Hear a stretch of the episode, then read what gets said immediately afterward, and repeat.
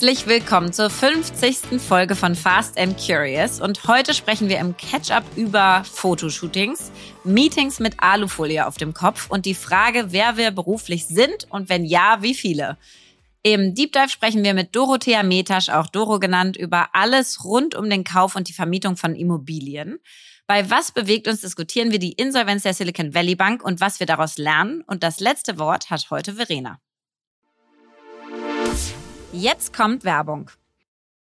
Heute möchten wir euch Veleda vorstellen und Veleda begleitet mich wirklich schon so lange, egal ob schwanger oder nicht schwanger, bei meinen Babys damals oder jetzt bei meinen Kindern, wo sie größer sind. Das ist einfach eine Marke, die bei uns zu Hause äh, gefühlt überall steht. Und Veleda ist ein Sustainable Native seit über 100 Jahren am Markt mit großer Verantwortung für Gesellschaft und Umwelt und wirklich echte Naturkosmetik, also 100% natürlicher Ursprung, Weltmarktführerin mit 25 55 Ländern für zertifizierte Naturkosmetik und anthroposophische Arzneimittel. Und was mich am meisten fasziniert, ist, sie haben sechs Heilpflanzengärten weltweit, davon Europas größter in Schwäbisch Gmünd, mit 800 Pflanzenarten, wo Veledas Inhaltsstoffe biodynamisch, also ganz natürlich angebaut werden. Und das führt dann eben zu dieser hohen Produktqualität und die einzigartige Kraft der Pflanzen wird genutzt. Und ich habe Veleda wiederentdeckt für mich und zwar durch die Stars und Sternchen der Neuzeit. Ich habe bei Victoria Beckham und Hailey Bieber Stories gesehen, wie sie die Veleda Skinfood Produkte nutzen und irgendwie beworben haben, ohne glaube ich, dass sie dafür überhaupt bezahlt waren. Zumindest sah es nicht so aus. Und da dachte ich, okay, also wenn die das schon nutzen, dann kann das nur was Gutes sein. Und ich finde es vor allen Dingen jetzt gerade wichtig für die Jahreszeiten, wo bei mir auf jeden Fall die trockene Haut eher dominiert.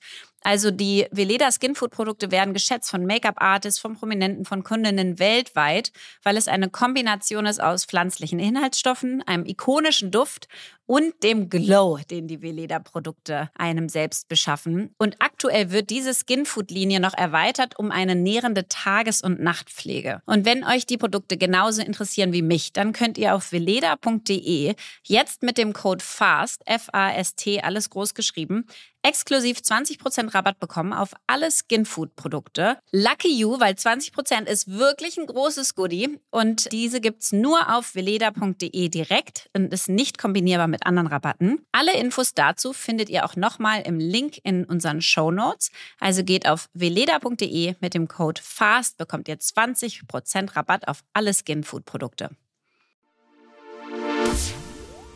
Werbung Ende.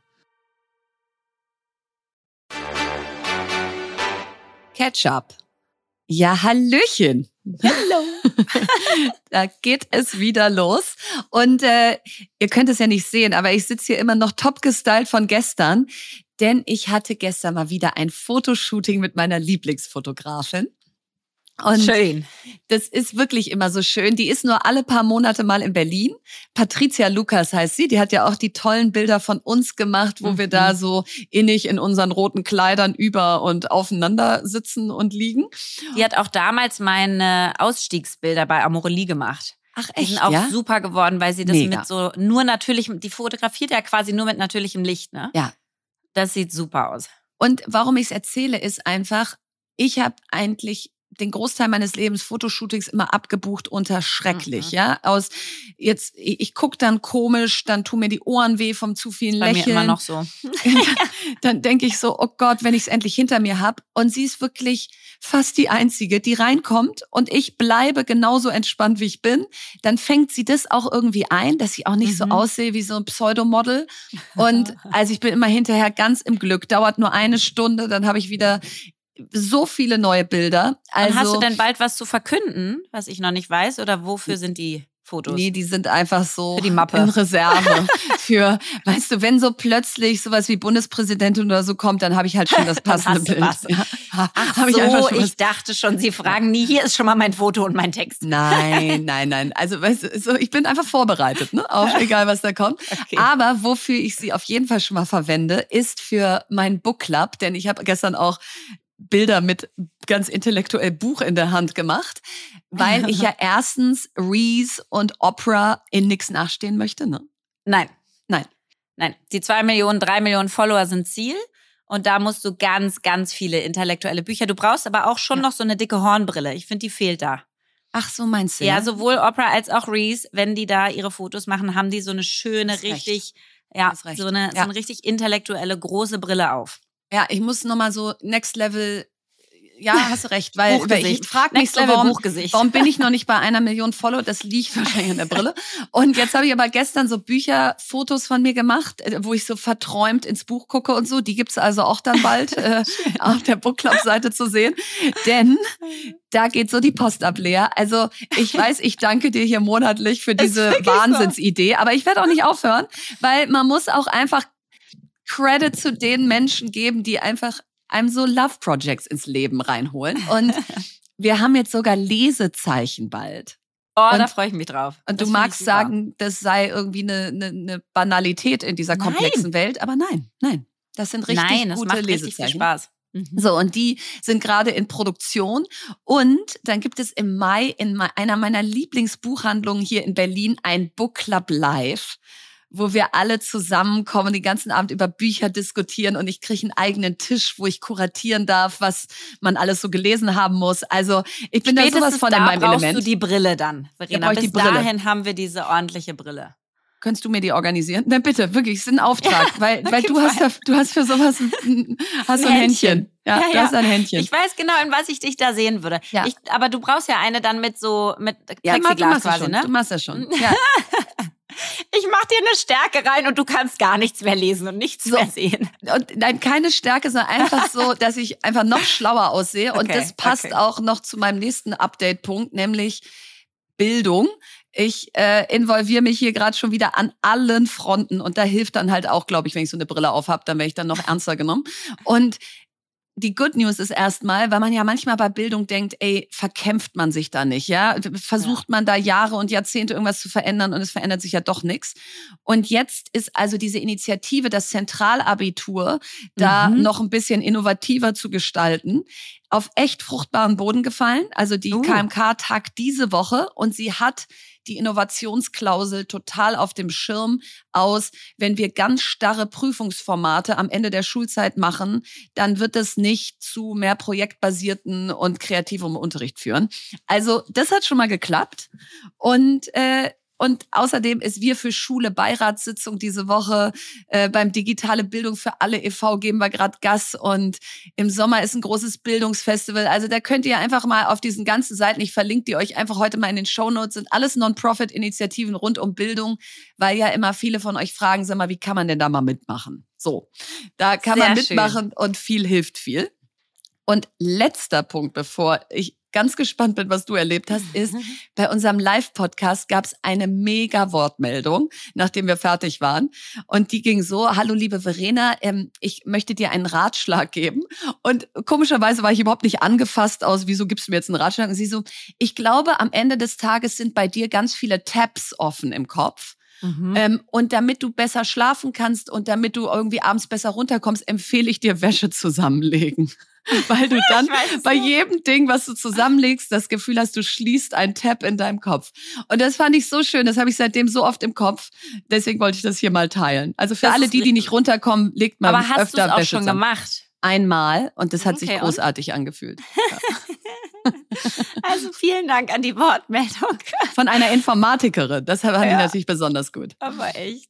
Ich habe ja, habe ich ja letztes Mal erzählt, mein Leben wieder voll gemacht. Ich glaube, ich habe diese Woche wirklich jeden Abend irgendwas. Und da sind So auch intellektuelle Sachen bei. Also am Mittwoch bin ich im Konzerthaus, am Ui. Sonntag bin ich auch bei einer anderen Konzertreihe. Also ich bin jetzt richtig, bei richtig hier auf den, auf Ja. der Fährte. Nein, und dann war ich auf jeden Fall ähm, bei einer äh, wundervollen Einladung äh, gestern und Laufe da rein und ich erzähle gleich was für eine Einladung, aber ich laufe rein und dachte, ich hoffe, ich kenne hier auch nur eine Person. Ich habe gar keine Ahnung, wie ich da überhaupt dazugekommen bin zu der Einladung. Und dann laufe ich rein und sehe als allererstes dich.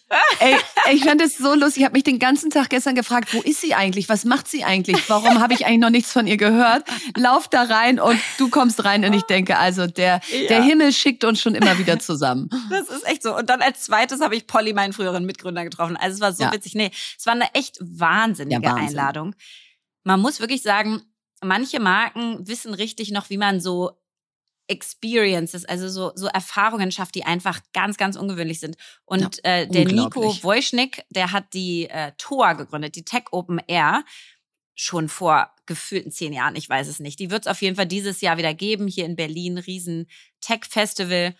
Und ähm, er und seine Verlobte Zoe haben eingeladen mit Cartier zusammen ins Bode-Museum. Und im Bode-Museum gab es, glaube ich, vorher noch nie ein Dinner. Das heißt, es war das erste Dinner, was dort stattgefunden hat, in einem wahnsinnigen Ambiente Wahnsinnssetting. Ja. auf so einem Tisch. Der war so verspiegelt, der hatte überall Spiegel, dieser Tisch. Der wurde extra angefertigt für den Abend. Also unfassbar. Krass. Und es waren irgendwie 20, 25 Leute da. Und wir haben vorher von Cartier so eine Einladung bekommen, auch mit so einer Glasplatte, wo man diese verschiedenen Teller und, und Bestecke gesehen hat und gesehen hat, wo man sitzt. Und dann mit der. Einladung, die irgendwie nach Hause geliefert wurde. Man wurde mit einem Limo-Service abgeholt und da vor das Bode-Museum auf, vor den roten Teppich gefahren. Also ich habe mich gefühlt, als wäre Ja, ich wie bei den in, Oscars. Ja. ja, wirklich. ja, der war ja der, den Abend davor, da habe ich gar nichts mit zu tun gehabt, leider. Aber ich habe mich wirklich so Ja. gefühlt. Ich fand das so phänomenal. Nein, und man muss dann auch mal innehalten und nicht denken, Ja. oh, ich habe ja so viel Events und uh, bin ich wichtig, sondern Nein. ich bin da so richtig demütig reingelaufen und habe gedacht, was hast du eigentlich für ein geiles Leben? Ja. Ein tolles Leben. Ja, stimmt, dass man das erleben darf. Und äh, ja, und dass es auch noch so Menschen und Firmen gibt, die sich so eine Mühe machen. Und natürlich hat das alles irgendwie einen Sinn und Zweck und klar. Und gleichzeitig ist es aber auch, brauchst ganz viel Kreativität. Auch diese Blumensträuße, also ich könnte mich ewig über den Abend auslassen. Ich fand es ganz, ganz toll. Ich hatte die wunderschönsten Haare. Du sahst so toll aus. Ganze, Du Ganz- sahst so toll aus. Ja. ganz professionell sah ich aus an dem Abend, weil ich vorher glücklicherweise äh, ein Geschäftsmeeting bei Vella hatte und zwar in dem, die haben ein Trainingssalon am äh, Gendarmenmarkt und äh, dort haben sie sozusagen Trainer, die dann in die verschiedenen Hairsalons fahren und denen die Vella-Produkte zeigen, beibringen, erklären, was man damit alles machen kann. Und dort hatte ich das Glück, meine Haare gemacht zu bekommen und die haben mir Highlights gemacht und und so weiter. Aber Verena, das Verrückteste war, dass ich eigentlich ein Treffen hatte mit dem Dachchef und der Kommunikationschefin Das von Deutschland, heißt Österreich, Schweiz, Deutschland, von. Österreich, Schweiz. Genau. Genau. Und dieses Treffen fand in der Tat wirklich im Weller-Studio statt, während ich so Alufolien auf dem Kopf hatte. Ja Also ich bin nicht zu den Aluhüten übergelaufen, aber zu den Alufolien. Ich hatte komplett. Und kennst du das, wenn man beim Friseur sitzt, ist man eh da nicht so in seinem Safe Space? Nein, man sieht man auch hat nicht ja, gut also man aus. sieht ja wirklich nee, weird man aus. sieht nicht gut aus. Total. Du hast die auch so halb vorm Gesicht hängen Genau. und so.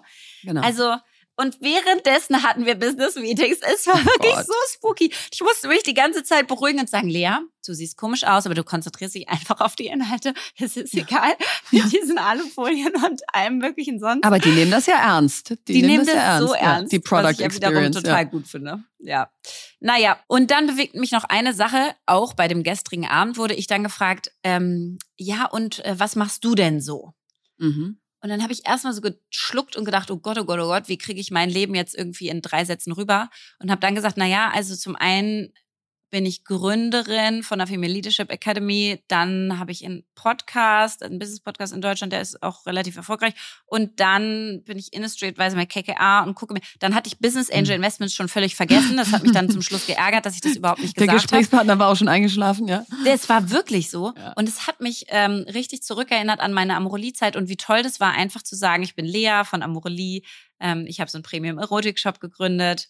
Punkt, ehrlicherweise. Danach kam nicht mehr so viel. Und es hat mich richtig genervt gestern. Und dann habe ich gedacht, wie machst du das eigentlich? Nervt dich das auch? ja. Und hast du so ein Wort, was du, womit du dein Potpourri quasi zusammenfasst, was du dann immer so raushauen kannst? Ich Nee. bin Nee, mich nervt Da, das da, da. genauso und ich fühle mich dann immer ein bisschen wie so ein falscher 50er, der Ja. Ganz viele Sachen aufzählen muss, um relevant zu se- sein. Total, Weißt du so? genau. Und dann mache ich noch und dann mache ich noch nach dem Motto, reicht schon, ist schon Ja. gut genug.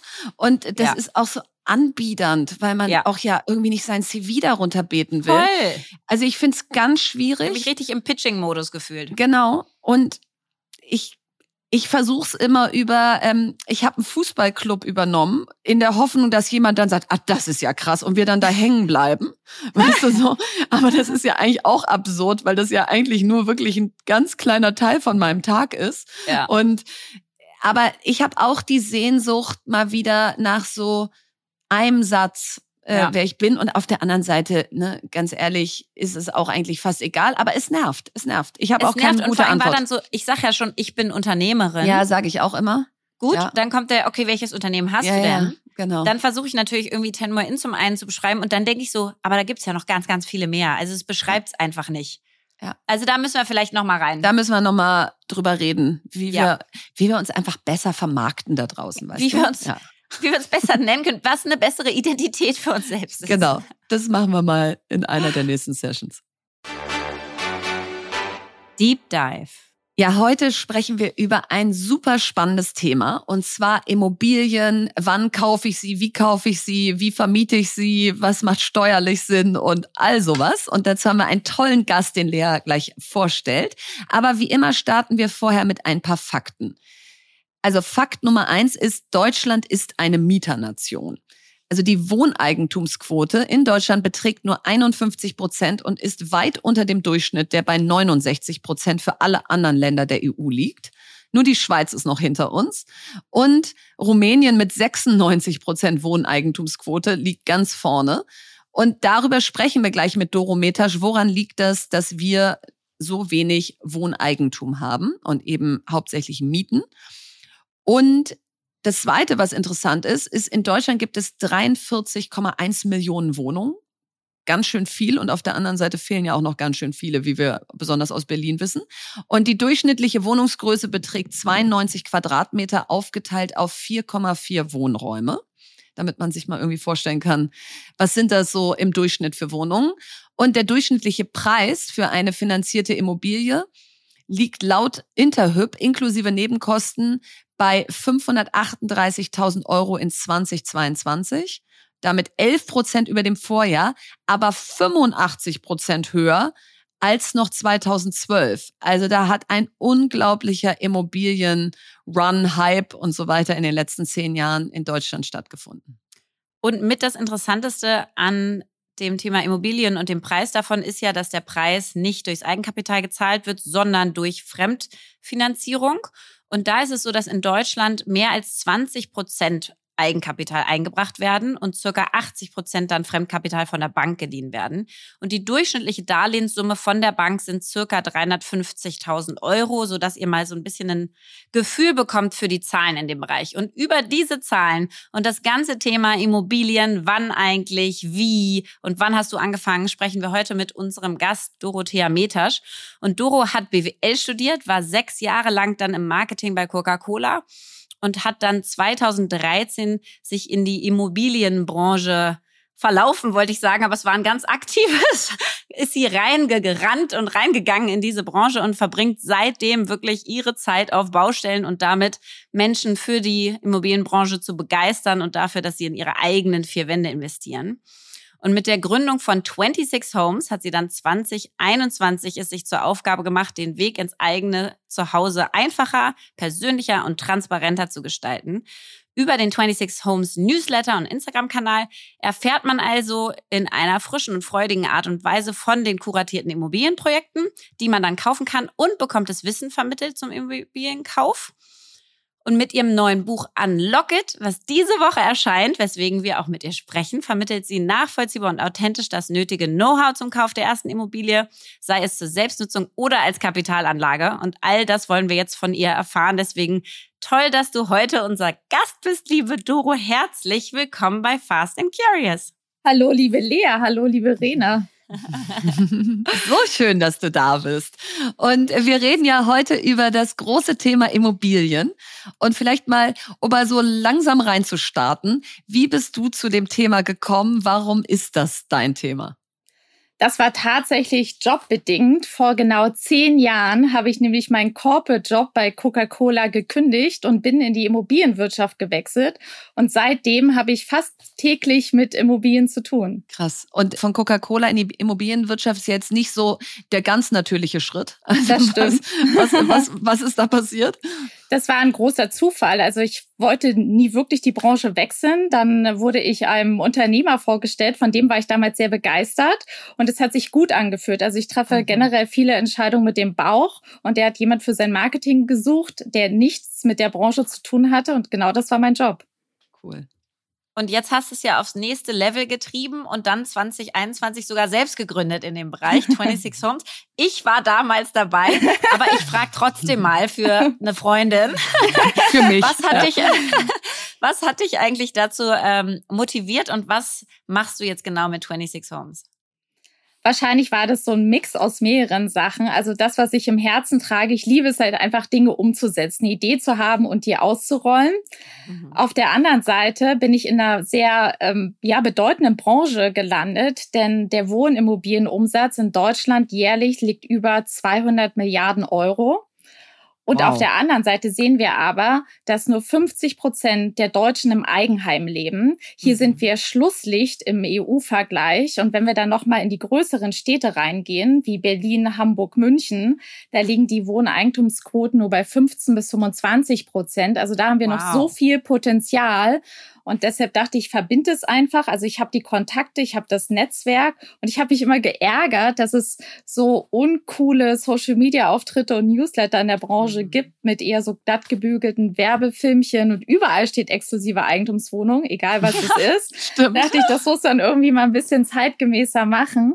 Und so bin ich mit dem Newsletter gestartet. Ich dachte, ich schicke das mal so an meine Freunde und gucke, was passiert. Sechs Monate später kam dann die Firmengründung.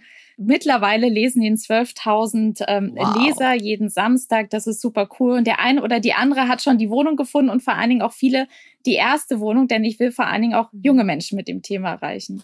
Und das ist, glaube ich, so wichtig, weil wenn ich überlege, Lea, das wird, äh, weiß ich ja von dir, war das genauso. Das ist ja kein Thema, was du in der Schule so mitkriegst aus, wie kauft man eigentlich seine erste Immobilie. Und es gibt auch eben nicht diesen gesellschaftlichen Druck aus, wie du hast noch kein Eigenheim. Das gibt's ja in anderen Ländern, also Niederland mhm. oder Skandinavien oder England ist es ja völlig komisch, wenn du, wenn du irgendwie zu lange zur Miete wohnst. Und ich weiß noch, ich war 27 als ich meine erste Wohnung zusammen mit meinem damaligen Mann gekauft habe. Und ich würde aber sagen, weil der älter war als ich, war der schon weiter, was das Thema anging. Ich wäre davon alleine nicht drauf gekommen. Und ich hätte es natürlich, also im Sinne von so intuitiv gedacht, man kauft es, um dann selber drin zu wohnen, habe mhm. dann aber eben damals gelernt, das macht überhaupt keinen Sinn, sondern es macht äh, eigentlich am meisten Sinn zu kaufen und zu vermieten. Deswegen vielleicht mal reingestartet in diesen ganzen Komplex kaufen, um selber drin zu wohnen, kaufen, um zu vermieten. Was ist der Unterschied? Äh, was empfiehlst du, wenn du so willst? Ja, starten wir mal mit dem Thema Kapitalanlage, weil das kann man wirklich mit einem klassischen Business Case vergleichen. Denn hier wollen Menschen Vermögen durch Vermietung aufbauen. Mhm. Hier geht es wirklich um das Rennen, um die Rendite. Es wird verglichen, wo kann ich mehr erzielen, ähm, in Berlin, im Ruhrgebiet oder vielleicht da, wo ich herkomme, aus der Stadt, wo ich eine Verbindung habe. Also das ist halt eher eine rationale Entscheidung. Da kaufe ich eine Wohnung, um die zu vermieten und dann kriege ich jeden Monat Mieteinnahmen und das erhöht sozusagen mein Einkommen, wenn du so willst. Genau, bestenfalls ähm, decken deine Mieteinnahmen deine monatlichen äh, Zinsaufwendungen, so dass du am Ende des Tages ja da Best Case plus minus null bist, aber die Wohnung gewinnt halt an Wert und wenn du sie abbezahlt hast, ähm, ist halt alles, was reinkommt, Cash oder du veräußerst dann die Wohnung wieder und ähm, freust dich, wenn die gegebenenfalls eine Wertsteigerung hingelegt hat. Mhm. Und ich muss zu dem Thema echt sagen, ich war Verena 33, als ich Ui. meine erste Wohnung gekauft habe. Das heißt, es ist noch nicht lange her, nee. ähm, weil ich das auch familiär überhaupt nicht mitbekommen habe. Auch mein Umfeld, ich keine Ahnung. Ich habe auch das Gefühl gehabt, das ist so ein Thema, das ist so weit weg, das ist so groß, das ist auch so massiv, weil es halt immobil mhm. ist, ja, weil es einfach so diese riesen Gebäude sind und ich komme irgendwie nicht ran und habe dann natürlich äh, in dem ganzen Business Angel Investing so mein, mein Zuhause gefunden und habe jetzt erst gemerkt, was für einen wahnsinnigen Unterschied es macht. Also ich hatte richtig drei Aha-Momente. Der eine ist, du kannst Fremdkapital viel besser nutzen. Also du hast den Leverage, dass du einfach nur 20, 30 Prozent Eigenkapital einbringst. Bei meinen Business Angel Aktivitäten zahle ich ja alles aus dem alles Eigenkapital. Aus dem Eigenkapital. Ja, da gibt dir so. keine Bank einen Kredit. Genau. Dann habe ich ein viel höheres Ausfallrisiko bei meinen Business Angel Aktivitäten. Das Ausfallrisiko auf eine Immobilie ist ja eher gering. Ja, natürlich kann die im Wert mindern theoretisch, tut's aber auch nicht über die letzten Jahrzehnte, aber theoretisch, aber die fällt nicht aus. Das heißt, du hast eine krasse Planbarkeit Und das dritte, und das ist mir letztes Jahr dann so hart aufgefallen, und dieses Cashflow. Du hast einen kontinuierlichen Cashflow. Das hast du bei Business Angel Aktivitäten auch nicht. Da verkaufst du, wenn du Glück hast, nach sieben Jahren, nach zehn Jahren, dann kommt einmal Cash rein, sind aber auch einige hops gegangen während der Zeit. Und jetzt hast du ja wirklich so einen kontinuierlichen Cashflow. Und das muss ich sagen, natürlich weiß das jeder. Und gleichzeitig das so am eigenen Leib zu erfahren, jetzt mit meinen zwei ersten Wohnungen, die ich über, über dich dann auch gekauft habe, ähm, ist das einfach ultra spannend. Und der letzte Punkt muss ich aber schon sagen, ich finde, es gehört auch, jetzt sagst du die Vergleichen, die Renditen in den verschiedenen Lagen. Und trotzdem finde ich, muss man ja sein eigenes Profil schon mit einbeziehen, oder? Weil ich jetzt schon eher eine emotionale Käuferin wahrscheinlich bin. Also im Sinne von, ich will nicht eine Wohnung in Leipzig haben, weil die mir mehr Rendite bringt, sondern ich möchte gerne zwei Wohnungen in Berlin haben, weil ich glaube, dass meine Kinder dann da irgendwann drin nehmen und so weiter. Rendite technisch macht wahrscheinlich gar keinen Sinn. Aber trotzdem passt es zu mir als emotionale Käuferin. Wie sehr gehst du denn so auf diesen emotionalen Kaufaspekt ein? Ich finde den mindestens genauso wichtig wie du. Also überlege ich natürlich auch, ähm, Worst Case würde ich auch in die Wohnung in das Investment ziehen. Wenn alles schief geht und ich habe jetzt nur noch diese ja. Einzimmerwohnung, verkaufe ich alles, würde ich mich da irgendwie wohlfühlen. Also bei mir persönlich spielen Emotionen immer eine Rolle. Es muss mich irgendwie berühren und das gibt mir am Ende des Tages noch mal ein besseres Gefühl bei der Kaufentscheidung. Und da gehe ich dann lieber auch eher in diese Richtung, als da die letzte Nachkommastelle zu kalkulieren. Das war auch jetzt für mich einfach sehr entspannt, da ich ein kleines Portfolio Portfolio habe, wo ich weiß, okay, damit bin ich immer safe, deshalb kann ich so entspannt mir ein Business aufbauen, weil das wird mich auch immer auffangen. Ja, ist eine gute Altersvorsorge. Und vielleicht mal so, wenn man jetzt mal sagt, so die Anfängerwohnung. Ja, mhm. also ich habe noch nichts, ich habe mich mit dem Thema auch noch nicht so viel beschäftigt, habe so ein bisschen Halbwissen. Dann vielleicht jetzt mal einmal so die, die Anfängerwohnung durchdekliniert. Mhm. Erstmal, wo fange ich an zu suchen, egal jetzt in welcher Stadt ich äh, lebe oder so. Also wie, wie suche ich und wonach suche ich? Bevor ich suche, ist auf jeden Fall wichtig zu schauen, was ich mir leisten kann, weil sonst mhm. suche ich das Falsche. Also ein kurzer Quick-Check mit dem Finanzierungsberater, was kann ich monatlich aufwenden? Wenn ich die Zahl habe, ähm, würde ich dann schon empfehlen, in der Stadt entweder, wo man herkommt, persönlich mit Zug hat, wo man sich auskennt, da zu suchen, klassisch über Immobilienportale, über Newsletter. Nochmal einmal ganz kurz, Doro, um zu verstehen, wenn du sagst, der Finanzierungsberater sagt, was kann ich mir leisten? Was, wofür genau leisten? Also um Zins und Tilgung eines Darlehens zu bedienen? Oder wie viel Eigenkapital habe ich übrig, um es in die Wohnung reinzustecken? Beides. Bevor ich halt zum Finanzierungsberater gehe, mache ich natürlich den Check. Was habe ich an Eigenkapital wirklich am Gesparten, was habe ich in Auf meinem Aktienportfolio, ja. genau, was sind meine monatlichen Einnahmen, welchen Überschuss habe ich auch, weil manchmal vielleicht auch, wenn ich die Wohnung selbst nutzen möchte, habe ich vielleicht noch 200 Euro mehr im Monat, die ich dann halt in die monatliche Rate stecken kann. So das nehme ich alles mit, um dann einen Plan zu machen, dass man zum Beispiel sagt, 20 Prozent Eigenkapital und monatlich kann ich mir 800 Euro leisten, ähm, um dann natürlich das Budget für die Wohnung zu kalkulieren. Also mal konkrete Rechenbeispiel. Ich hätte 50.000 Euro auf der hohen Kante und weiß 20 Prozent Eigenkapital, also irgendwo so rund um 250.000 bis 300.000 darf die Wohnung kosten, weil den Rest genau. ich mir von der Bank. Ja. Dann weiß ich schon mal so, okay, das ist so schon mal Kaufpreisregion, wo ich gucken kann. Und die 800 Euro habe ich, um zu gucken, wie viel Zins und Tilgung muss ich denn für dieses Bankdarlehen zahlen. Aber im Idealfall kriege ich das ja durch die Miete wieder. Das stimmt, genau. Mhm wenn ich die cool. Wohnung nicht selber nutzen möchte. Und das heißt, dann gehe ich rein, dann äh, weiß ich, was ich mir leisten kann. Dann würde ich eher schauen, gerade in den großen Städten in B- oder in C-Lagen zu gehen. Denn ähm, in A-Lagen sind die Renditen da natürlich viel geringer, als wenn ich ähm, in B- oder C-Lagen investiere. Denn wir haben gerade in den großen Städten auch sehr geringe Leerstandsquoten. In Berlin stehen nur 0,8 Prozent der Wohnung leer. Also dann ähm, definieren, in welchem Bezirk ich suche. Ich würde dann eher empfehlen, auf eine ja, Zweizimmerwohnung zu gehen, 45 bis 55 Quadratmeter. Die Banken finanzieren nämlich nicht so gern Einzimmerwohnungen. Und mit allem anderen würde ich mich wahrscheinlich finanziell übernehmen und auch da der Gewinn liegt im Einkauf oder die Rendite ausrechnen, was kostet mich hier der Quadratmeter, viel vergleichen, das ist wichtig, nicht nur für das gute Gefühl online, sondern halt auch vor Ort, um einen Eindruck von der Bausubstanz, von der Qualität, von der ja, Ausstattung der Wohnung auch zu bekommen. Ich stelle mir dann noch immer die Frage, steht dieses Haus da in 20 bis 30 Jahren noch? Also kann ich mir das vorstellen? Die Frage solltest du dir auf jeden Fall mit Ja beantworten und finde ich in der Zeit auch immer Mieter, Mieterin für diese Lage. Also das sind so die wichtigsten Rahmendaten, Fakten.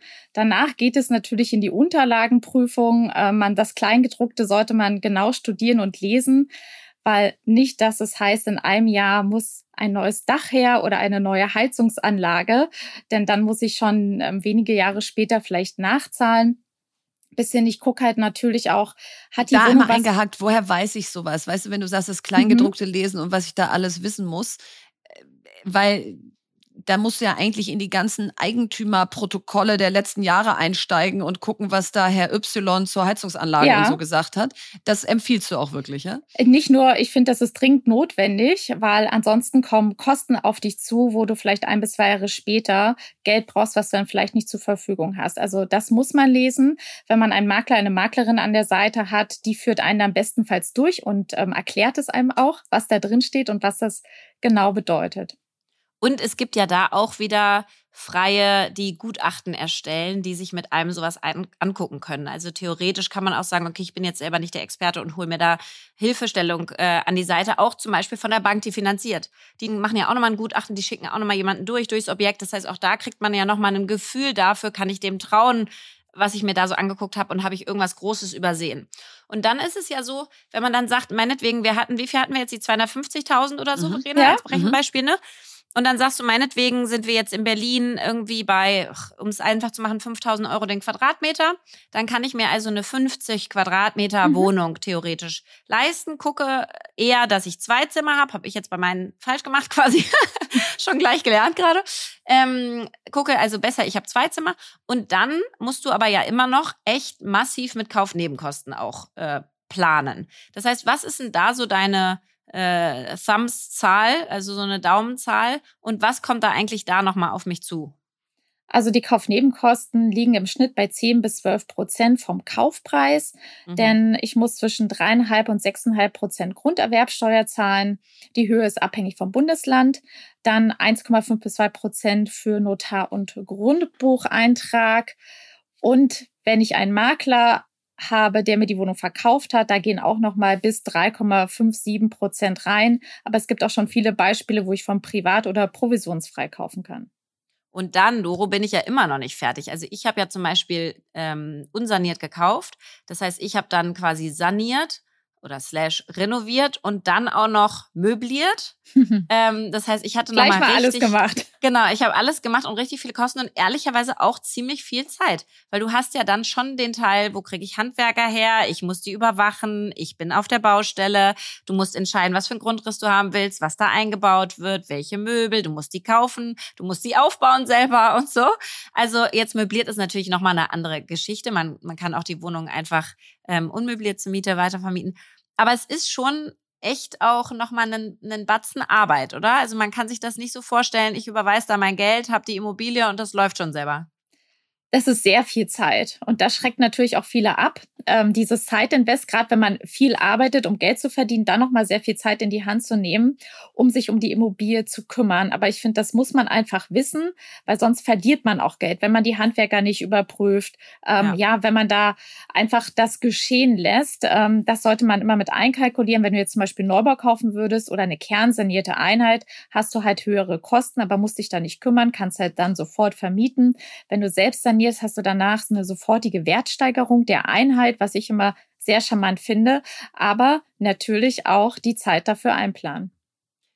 Und trotzdem denke ich so, das Thema Wohnung kaufen und auch Ferienwohnung kaufen ist eigentlich so unterschätzt, ja. Also du hast total recht. Man muss es total prüfen, aber man muss es einfach auch machen, wenn, wenn ja, man ja. irgendwie die Mittel hat. Weil ich zum Beispiel dachte immer, Ferienwohnungen oder Ferienhäuser haben nur Menschen, die ganz viel Geld übrig haben. Sonst kann man sich das nicht leisten. Und dann habe ich mal diesen Fall gerechnet, was wäre eigentlich, wenn wir eine Ferienwohnung auf Rügen hätten? Und da würden wir ein bisschen hinfahren jedes Jahr, aber wir würden die ganz großen Mehrheit das Ding vermieten. Und dann stellst du plötzlich fest, das ist ein Business Case. Also mhm. die Wohnung trägt sich alleine, weil du ja natürlich auch gerade in diesen Feriengebieten dann eher höhere Übernachtungspreise hast, wenn Saison mhm. ist und so. Und da steigt eine Immobilie im Wert. Du hast da selber aber auch wunderschöne Stunden und Du hast, wie Lea eingangs sagte, einen monatlichen Cashflow. Also das Thema darf man auch nicht zu sehr in die, oh Gott, was kommen da alles für Risiken ja. auf einen Zuecke ja. schieben, sondern einfach auch sagen, Klar kann man auch irgendwann möblieren, aber man kann einfach auch jetzt mal Suchauftrag 50 Quadratmeter in der Lage, wo man sich auskennt, wo man weiß, wer da mieten könnte und dann einfach mal go. Das stimmt. Und das machen halt viel zu wenige, weil die Summe halt an sich so groß ist. Genau. Ja, und man Angst vor dieser Summe hat. Aber letztendlich, wenn man eine Immobilie in einer guten Lage hat, wo man Mieterin findet, egal ob in einer ja, Großstadt oder halt auch in der Ferienregion, dann ist das ein super Anlagecase. Und was es, was sich rechnet, das rechnet sich noch. Weil viele fragen gerade, lohnt es sich denn gerade noch? Ja, die mhm. Zinsen sind gestiegen. Ich hätte doch vor mhm. drei, vier, fünf Jahren kaufen mhm. sollen. Ich sage immer, klar, einfach durchrechnen, das als Business Case betrachten und auf der Basis eine Entscheidung fällen. Und vor allen Dingen, du kannst es ja wundervoll, also du gehst auf ImmoScout, sagst, ich will hier jetzt Mieterin werden im Bereich äh, Friedrichshain. Und dann guckst du halt, was man derzeit da zahlt. Und davon kannst du auch circa ausgehen, weil wir de facto ja eine Wohnungsnot haben. Das heißt, du kriegst es auch vermietet. Und dann packst du das da rein und dann weißt du ja relativ gut, mit was du planen kannst. Also es ist schon ein überschaubares Risiko. Gleichzeitig, was glaube ich schon auch viele abschreckt, ist dieser ganze, sag ich mal, regulative Teil daran. Also kannst du einmal erklären, nochmal jetzt in Berlin vor allen Dingen, schreckt es einen sehr ab, ähm, dieses Thema Mietpreisbremse und auch Milieuschutz, worauf wir hier achten müssen? Ja, die Mietpreisbremse ähm, ist Bundesgesetz. Das heißt, es trifft nicht nur auf Berlin zu. Hier geht es um angespannte Wohnungsmärkte, sodass man die Miethöhe bei Neuvermietungen reguliert, indem man sagt, hier darfst du maximal zehn Prozent über der ortsüblichen Vergleichsmiete liegen. Beim Milieuschutz kommt dann nochmal ähm, hinzu, dass du bauliche Veränderungen ähm, frei, die, die muss man dir freigeben. Das heißt, wenn du Wohnungen ähm, verändern möchtest im Grundriss, wenn mhm. du eine Fußbodenheizung, also alles vor allen Dingen, was Richtung Luxus geht, ähm, musst du dir beim Amt freigeben lassen, denn man will vermeiden, dass die Mieten durch Luxussanierung in die Höhe getrieben werden. Mhm. Ja. Und das ist ja auch total sinnvoll. Also in, Deu äh, in, in Berlin fehlen ja über 50.000 Wohnungen. Viel mehr. Ähm, oder noch viel mehr. Ja. Es werden immer mehr, ne? Also wir bauen ja einfach viel zu wenig. Also das ist nochmal ein anderes Thema, aber dass man eben eher in den Städten eine zunehmende Nachfrage nach Wohnungen und nach Mietwohnungen hat. Also ist auch mit steigendem Zins immer noch ein sehr gutes Modell sein kann. Und Lea sagte gerade, die Regulatorik schreckt einen ab. Was ja das Gute aber in Deutschland ist, ist jede Wohnung, jede Immobilie ist ja im Grundbuch eingetragen. Und wer schon mal beim Notar saß, was einem da alles vorgelesen wird, der weiß zumindest danach, nach, die gehört mir jetzt wirklich. Jeder weiß, wo sie wirklich steht und äh, ich habe wirklich was in der Hand. Deswegen vielleicht mal einmal dieser Notarprozess. Also wenn ich jetzt die Wohnung gefunden habe und die Bank hat gesagt, jawohl, ich leihe dir die 200.000 Euro, ich habe meine 50.000, dann habe ich noch die Kaufnebenkosten aus meinem Eigenkapital gedeckt. So, dann geht's jetzt zum Notar. Und da fand ich ganz spannend, dass du den Notar durchaus auch nutzen kannst, um den Kaufvertrag zu erstellen. Also dafür brauchst du jetzt nicht nochmal einen extra Anwalt. Vielleicht kannst du den Prozess einmal beschreiben, dass der eigentlich cool, schnell und gut ist und gar nicht so abschreckend. Ja, der Notartermin wird durch ein selbst vorbereitet, weil man darf sich den Notar aussuchen. Das ist erstmal ganz wichtig zu wissen, da auch im Netzwerk fragen, hat jemand schon mal gute Erfahrungen mit einem Notar gemacht oder der Makler, die Maklerin empfiehlt jemanden. Das heißt, ich bestelle den Kaufvertrag beim Notar, bekomme den zur Durchsicht, kann Fragen stellen, gehe den durch. Bei Bestandsimmobilien sind es auch in der Regel nur 10 bis 15 Seiten. Es gibt noch mal einen Unterschied im Neubaubereich, weil da notarisiere ich meist ähm, bei dem Notariat, die halt auch die Teilungserklärung erstellt haben denn die kennt sich halt bestens damit aus. Dann mhm. gehe ich zum Notar, dann sind alle Parteien dabei, Verkäufer, Käufer, eventuell der Makler. Dann beginnt der Prozess und ich darf da auch Fragen stellen. Also wenn ich nicht alles verstanden habe, der Notar muss alles durchlesen, man hat da viel Zeit und jede Frage kann gestellt werden. Ich hatte beim ersten Mal danach äh, so Fanfare und Sekt erwartet. Das fiel leider aus. Ähm, das ist ein sehr, ähm, ja, rationaler. Kann man aber selber mitbringen. Kann man selber kann man mitbringen, selber genau. genau. Äh, ein sehr rationaler äh, Prozess. Also alles wird vorgelesen. Ähm, danach oder davor wird im, in der Regel noch die Grundschuld bestellt, weil das wird auch notarisiert. Und danach, ja, starten die Prozesse wie Auflassungsvormerkungen. Dann kriege ich die Info, wann ich den Kaufpreis bezahlen soll, die Kaufnebenkosten bezahlen soll, bis ich dann irgendwann Eigentümerin werde und Nutzen und Lasten übergehen. Und ehrlicherweise diese also sowohl diese formellen Sachen als auch die Regulatorik, wie wir vorhin besprochen haben. In Berlin meinte ich vor allen Dingen mit so Mietendeckel und so, was noch dazu kam. Ne? Das, das schreckt ab und gleichzeitig alle diese Prozesse sind ergoogelbar. Also ich habe einfach ganz viel gegoogelt oder jetzt kann man in deinem Buch den kompletten Prozess durchlesen und den einfach durchgehen und dann leiten dich da auch alle durch. Also es ist einfach überhaupt kein Hexenwerk. Und dann, was natürlich auch viele abschreckt, glaube ich, ist diese steuerliche Komponente. Und da gibt's ja sozusagen einen Spezialfall für Immobilien, in denen ich selber drin wohne. Kannst du den einmal nochmal erzählen? Korrekt. Also aktuell ist es so, wenn du eine Immobilie selbst nutzt, kannst du nach zwei Jahren die Immobilie steuerfrei verkaufen. Wenn du sie vermietest, dann sind es zehn Jahre.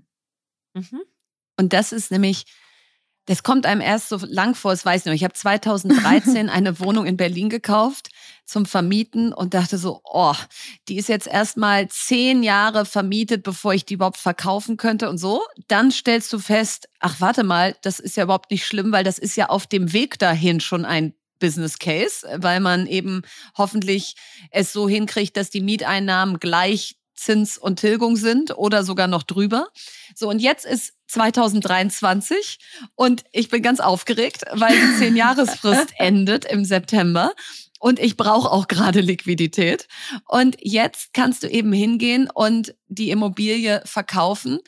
Und da muss man schon sagen, das, was wir eben gesagt haben, man denkt ja immer, man wäre zu spät mit dem Immobilienkauf. Also als ich 2013 gekauft habe, habe ich gedacht, bin ich blöd. Jetzt sind hier schon zehn Jahre Boom hinter uns und jetzt kaufe ich hier als Letzte. So, jetzt heute denke ich, mein Gott, war ich früh. Und denke wieder, jetzt macht's ja jetzt gar keinen Sinn mehr. Und man muss schon sagen, ich habe damals so für zweieinhalb, dreitausend Euro der Quadratmeter gekauft und dachte schon, puh, das ist aber viel. Und jetzt kannst du wahrscheinlich für sechs, sieben, achttausend in der Lage wieder verkaufen. Also das ist schon echt ein gutes Investment. Das war dann ein sehr gutes Investment und man sagt doch immer, der beste Zeitpunkt ist vor fünf Jahren. Ja, genau. Und das werden wir in drei Jahren auch noch sagen. Ähm, wenn man jetzt überlegt, uh, soll ich warten? Fallen jetzt die Preise? Ähm, ich gucke noch mal lieber, was passiert weil ich finde jetzt gerade antizyklisch. Wir haben viel mehr Produkt am Markt. Die Nachfrage ist geringer. Wir sind übergegangen von einem Verkäufer in einen Käufermarkt. Ich kann sogar ein bisschen verhandeln. Ich glaube, Lea, das würde dir vor allen Dingen Spaß machen. und ähm, deshalb nach wie vor. Und am Ende, wenn es sich rechnet, dann rechnet sich. Und sag mal, Doro, wenn jetzt hier äh, Leute zuhören und sagen, okay, ich habe noch nie gekauft und ich kann mir das jetzt in der Tat vorstellen. Also ich könnte mir jetzt vorstellen, meine erste Immobilie was sind, was sind jetzt wirklich die konkreten ersten Schritte, die die jetzt machen sollten? Der erste Schritt ist der Gang zum Finanzierungsberater. Nach wie vor, bevor ich mir selbst eine Checkliste definiere, ähm, wie mein Gesuch aussieht, damit ich das immer mhm. wieder gegen die Angebote legen kann. Dann starte ich natürlich in Besichtigung rein. Und hier würde ich am Anfang auch lieber mehr als zu wenig besichtigen, um zu mhm. vergleichen, um Gefühl für den Markt, für die Teilnehmer, für Bauqualitäten zu bekommen, bis ich dann sage, okay, die Wohnung, das mache ich, da geht's jetzt zum Notar. Ja.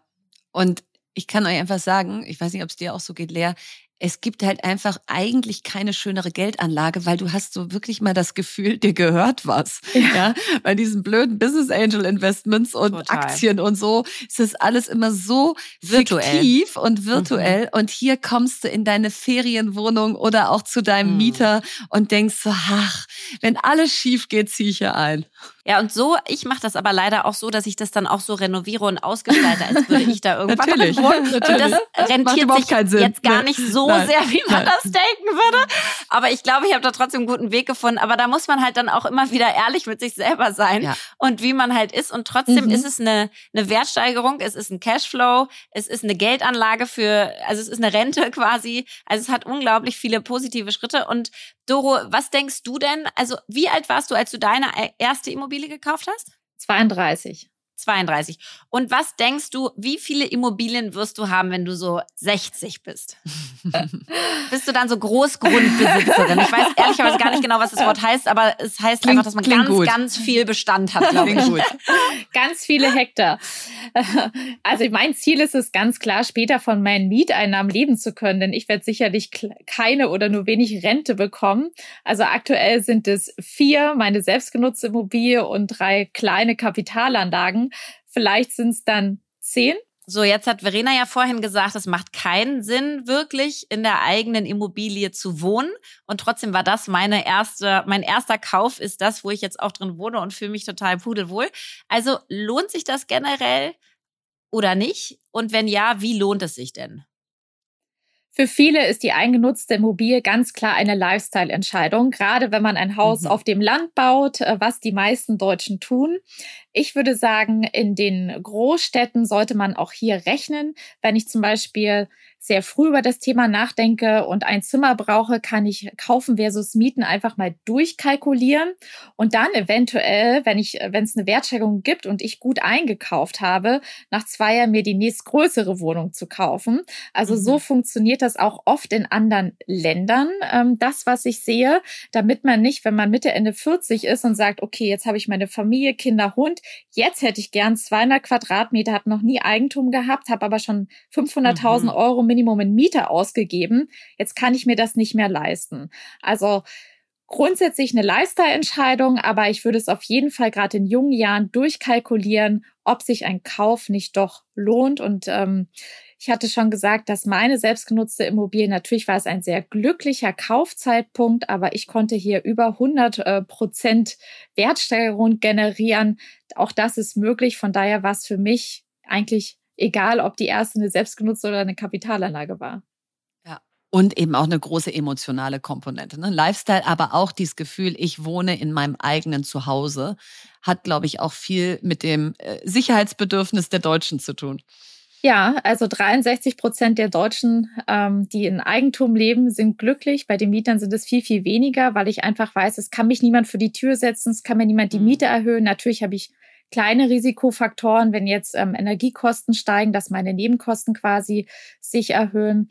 Aber ja, für die viele ist es ein viel besseres Gefühl und äh, glücklicheres Gefühl im Eigenheim. Und ehrlicherweise, das Risiko habe ich ja als Mieterin auch. Also, dass du dann mehr für Energie zahlst, das wird ja einfach umgelegt. Dementsprechend Ja, kriegst du das trotzdem mit. ja. Mhm. Vor allen Dingen, was für ein cooles Bild, ja, dass man irgendwann, also nicht, dass man irgendwann alt ist, das ist für mich gar kein cooles Bild, sondern dass man irgendwann alt ist, ist so und dann lebt man von den Mieteinnahmen seiner Immobilien. Also ist jetzt natürlich auch eine schöne Utopie, funktioniert natürlich auch nicht per Automatismus, aber irgendwann muss man mal anfangen und deswegen, wenn wir es heute geschafft haben, dass man sagt, komm, ich mach mal mich zumindest auf den Weg, durchlauf mal den Prozess, fang mal an zu suchen und ob ich dann springe, kann ich immer noch entscheiden. Dann haben wir hier, glaube ich, heute viel erreicht. Also vielen Dank, Doro, und viel Erfolg für deinen Buchlaunch heute Abend. Wir werden kommen und dir Yay. zujubeln. vielen Dank, ihr Lieben. Bis später. Danke. Jetzt kommt Werbung. Ja, heute möchten wir euch von einem Event der Boston Consulting Group erzählen.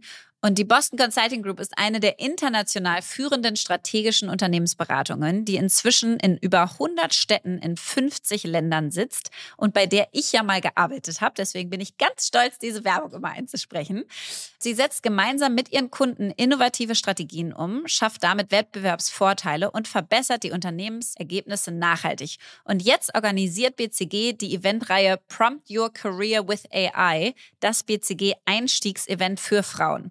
Und da könnt ihr lernen, wie generative AI die Zukunft der Beratung verändern wird, welche Rolle Gen AI bei der BCG spielt und wie ihr sie in eurem Job für euch nutzen könnt. Und das Tolle an den Events ist, ihr braucht keine spezifischen Gen AI Vorkenntnisse. Es ist offen für alle, egal ob AI Neuling oder Fortgeschrittene. Und die Einstiegsevents sind mehrtägige Events mit anschließenden Interviews für den Festeinstieg. Das heißt, ihr bereitet euch während des Events optimal auf die anschließenden Gespräche vor. Und in der Gen AI Academy erhaltet ihr außerdem wertvolle Insights dazu, wie BeraterInnen Gen AI erfolgreich nutzen und mit welchen praktischen Hands-on-Tipps und Tricks das funktioniert. Also wäre ich noch mal jung, wäre ich dabei. Auf bcg-events.de slash Einstiegsevent könnt ihr euch jetzt bis zum 24. März für Prompt Your Career with AI das BCG Einstiegsevent für Frauen bewerben. Alle Infos findet ihr wie immer auch im Link in unseren Show Notes. Also ab auf bcg-events.de slash Einstiegsevent. Werbung Ende. Was bewegt uns? Ja, heute bewegt uns natürlich der Kollaps der Silicon Valley Bank. Und wir haben einen blinden Fleck bei uns entdeckt, oder? Ja.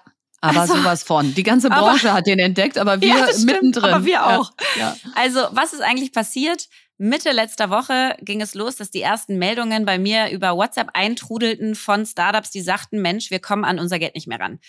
Die Silicon Valley Bank ist pleite gegangen, beziehungsweise hat am Aktienmarkt 60 Prozent ihrer ähm, Bewertung verloren und wurde dann eingefroren und dementsprechend konnten Menschen, die dort ihr Geld haben, einfach nicht mehr an die Bank rankommen. Und jetzt muss man mal wissen, dass die Silicon Valley Bank wurde in den 80er Jahren gegründet, gehört zu den Top 20 Banken der USA, hat irgendwie über 200 Milliarden Assets under Management und finanziert circa 25 Prozent der Silicon Valley Startups und hat in ihrer Historie schon mit 50 Prozent der Startups aus dem Valley irgendeine Geschäftsbeziehung gehabt. Das ja. heißt, die ist das ultra, ist die Bank des Ökosystems da drüben. Es ist ja. die Bank der Tech-Szene. Ja. Total.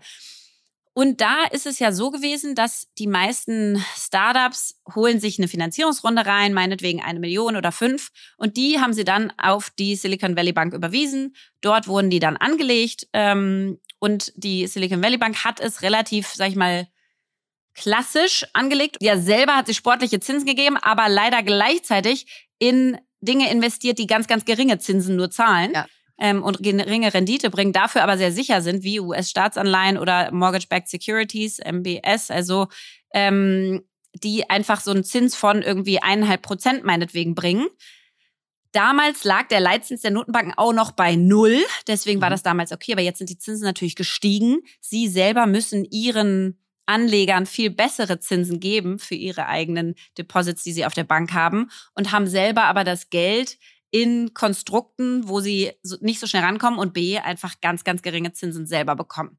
Und da haben sie dann ganz große Verluste gemacht, 1,8 Milliarden, und sind in eine richtige Schieflage geraten. Genau, haben sie auch kommunikative Fehler gemacht und das Management hat gesagt, keine, keine Sorge, euer Geld ist sicher und dann ging der Run aufs Geld erst richtig los. So, und dann ist am Wochenende für ein Pfund leer die britische Tochter der SVB an die HSBC verkauft worden. Das wäre unsere Chance gewesen. Wir hätten wir für ein Pfund, die Bank kaufen können. Ein Pfund hätten wir diese Bank kaufen können, statt mühsam das vor stimmt. zwei Jahren eine aufzubauen. Äh, könnten wir jetzt da irgendwie die ganz großen Bankiers sein. Das hat leider nicht funktioniert. Schade eigentlich. Aber warum bewegt uns das Thema? Also die Silicon Valley Bank in allen Ehren. Sie hat Gott sei Dank relativ wenig direkten Einfluss auf das deutsche Ökosystem. Es ja. gab hier eine mini kleine deutsche Tochter und ein paar Startups hatten auch ihr Geld oder Fonds bei der britischen Tochter. Aber wenn man die Mails am Wochenende von den ganzen Fonds, wo wir investiert sind, gelesen hat, dann ist das Exposure, wie es so schön heißt, relativ gering. Und die Chance ja hoch, dass wir jetzt an alle Gelder wieder rankommen. Genau, also genau. Die deswegen. US, die USA hat ja schon gesagt, sie übernehmen und sozusagen es wird keinerlei Implikation für die Anleger haben. Das heißt, alles Geld kommt zurück und wahrscheinlich wird das in England über die HSBC-Übernahme auch so passieren. Das heißt, wir sind noch mit einem blauen Auge davon ja, gekommen. Es war ein absoluter Warnschuss, denn sind wir mal ehrlich, ich habe noch nie in einer Gesellschafterversammlung oder Reporting-Unterlage gelesen, wie der Cash diversifiziert wird auf mehrere Banken Nein. oder wie man die Bank ausgewählt hat oder wie sicher die ist oder wie profitabel oder wie viel Eigenkapital Nein. die hat. Das ist also einfach wirklich ein Non-Thema gewesen bisher. Du, ich hatte noch nicht mal gefragt, wo genau liegt euer euer Geld Nein, natürlich eigentlich? nicht. Nein. Natürlich nicht. Also, und ich habe selber erstmal Panik bekommen am Wochenende dann, weil ich dachte, oh Gott, unser ganzes Tenmore in Geld liegt nämlich, lag bei Penta und Penta wurde ja übernommen von Konto. Und Ja. dann dachte ich so, okay, ich wusste, es ist eine französische Bank, aber wem gehört die eigentlich und sind eigentlich, du hast ja nur diese 100.000 Euro Einlagensicherung. Das heißt, haben wir da irgendwie auch ein Risiko und wir haben auch nur diese eine Bank. Wir haben keine weitere Bankbeziehung. Das heißt, ich konnte das Geld auch nicht schnell umschiften. Haben wir dann doch gemacht auf uns Gesellschafter Mhm. weil ich dann so eine Angst bekommen habe, dass ich dachte, wenn jetzt dieser Bankrun, das ist ja quasi ein psychologisches Thema. Genau. Also eigentlich wird die Bank gerettet, sie existiert, die Konten werden weitergeführt, alles ist eigentlich sicher. Aber zwischenzeitlich hast du dann so eine Angst, gehst zur Bank, hebst all dein Geld ab. Die Bank hat das ja nicht zur Verfügung. Also auch klassische Banken könnten sich das nicht leisten, dass 20 Prozent der Kunden am selben Tag kommen und alle das Geld haben wollen, weil die haben es alle nicht vor Mhm. Und dann habe ich gedacht, okay, wenn das jetzt überschwappt auf die Neobanken, weil man jetzt so eine Angst bekommt mit Startup-Szene, Tech-Szene, dann vermauscheln da manche noch Krypto rein und haben es nicht so ganz verstanden vielleicht und so. Da habe ich also Angst bekommen, dass dann sozusagen diese ganzen Neobanken auch mit runtergezogen werden. Und habe erstmal ein bisschen Geld überwiesen. Also erstmal bei den guten alten deutschen Bankinstituten angefragt, ob die dich vielleicht auch noch nehmen wollen. Ne? Ja. ich Nein, so ein und was ich Bankkonto wieder ausgebuddelt, was ich mal hatte. Nein, sehr gut. Und ich meine, wir müssen ja mal einfach auch die Größenordnung. Also du hast Finanzierungsrunden ja zum Teil da fließen. Das sind jetzt nicht viele, aber die gab es letztes Jahr und vorletztes Jahr zuhauf. Ja. 400, 500 Millionen Euro in Startups. Also da geht dir aber sowas von natürlich die Pumpe, wenn du jetzt weißt, ja, hatte ich alle Eier in einem Korb. Ähm, und gleichzeitig ist natürlich total fahrlässig. Also äh, das berühmte Treasury bei Banken, was sich genau darum kümmert, das ist halt einfach in der Startup-Szene noch viel zu wenig gang und gäbe. Und was ich schon gut fand, war die Reaktion der Venture Capital Szene.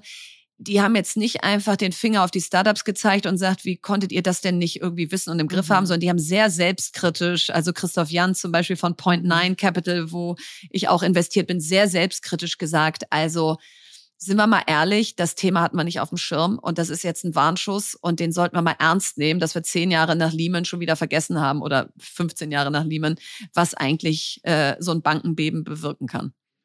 Total. Und also du merkst ja auch erstmal, wenn das eingefroren ist. Also das eine ist, hast du diese Liquidität, also hast du Geld und das andere ist, hast Ja. du Liquidität, kommst du da ran? Ja. Und du hast ja in den USA zwei, zwei Zyklen im Monat, ne, zwei, zwei Zyklen, wo bezahlt wird. Das heißt, Mitte des Monats wird schon Geld abgehoben. Und wenn du dann einfach deine Mitarbeiter nicht bezahlen kannst, dann rutschst du plötzlich in eine Insolvenz, obwohl du theoretisch das Geld hättest, aber einfach nicht rankommst. Ähm, also das ist schon Wahnsinn. Und ich meine, die Learnings sind ja jetzt mal total konkret. Ich diversifiziere jetzt auf jeden Ja. Fall auf ein bis zwei bis drei, also ein bis zwei, zwei bis drei Banken Mhm. unser Geld, was wir haben. Ja. Ähm, und da zwischen Neobanken, die mir die ganzen digitalen Tech-Tools, kann ich schnell überweisen, kann ich jemanden einladen, der auch Zugriff aufs Konto hat und so weiter, Datev-Anbindung, etc. Und dann gleichzeitig die klassischen Banken, wo du weißt, die stürzt nichts so schnell um.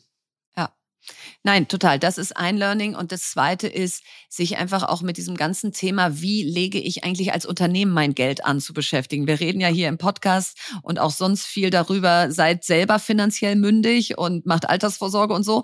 Aber wenn ihr gründet oder wenn ihr Unternehmer oder Unter- Unternehmerin seid, dann ist das Thema, wie arbeitet mein Geld im Unternehmen eigentlich?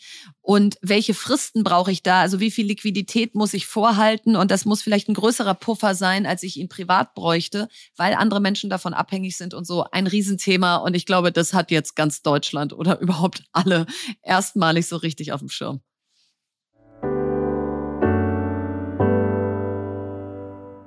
Das war sie jetzt schon wieder, unsere 50. Folge. Und ich habe gerade in mich reingehört nach dem Gespräch mit Doro und habe so gedacht, Mist, ist es blöd, dass ich nicht eigentlich noch mehr auf Rendite schaue? Also jetzt gerade bei den Immobilien. Und dann dachte ich, okay, mache ich es eigentlich bei den Business Angel Aktivitäten oder sonstigen Sachen anders? Nein. Also ich habe immer einen hohen emotionalen Teil meiner Investmententscheidungen. Und dann ist mir gerade aufgefallen, dass ich wirklich glaube, dass mich quasi die, das extra Prozent Rendite weniger glücklich macht, als in die Wohnung reinzulaufen, die ich einfach wunder, wunderschön finde und wo ich mich jedes Mal vorstelle, dass meine Kinder dann irgendwann da drin leben werden oder ich sie nutze oder was auch immer. Ähm, Und deswegen muss ich sagen, habe ich so gedacht, ach, zum einen könnte ich mehr Rendite machen und zum anderen mache ich super viel quasi so emotionale Rendite. Glücksrendite. genau, dass ich einfach happy bin mit den Sachen, in die ich investiere. Und ich glaube, das muss ja eigentlich der Gradmesser sein. Ne? Also Ja. ähm, was macht Klar sollte das Investment sich auch rentieren. Klar, Klar, also es ist jetzt auch Verlust nicht machen, ganz logisch. dumm, was du da gekauft hast. Genau. Ja, also es fühlt sich nur zusätzlich noch gut an.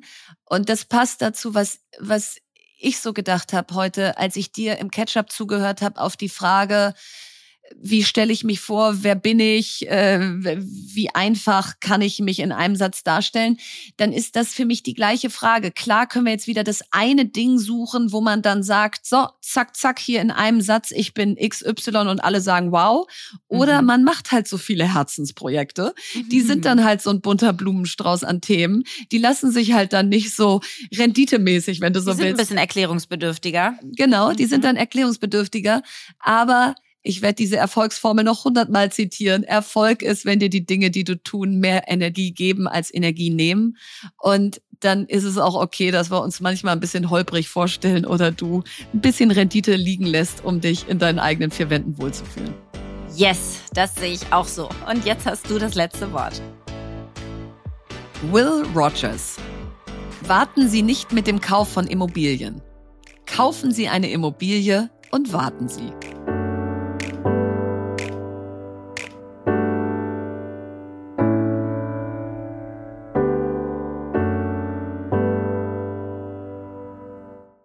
Dieser Podcast wird produziert von Podstars bei OMR.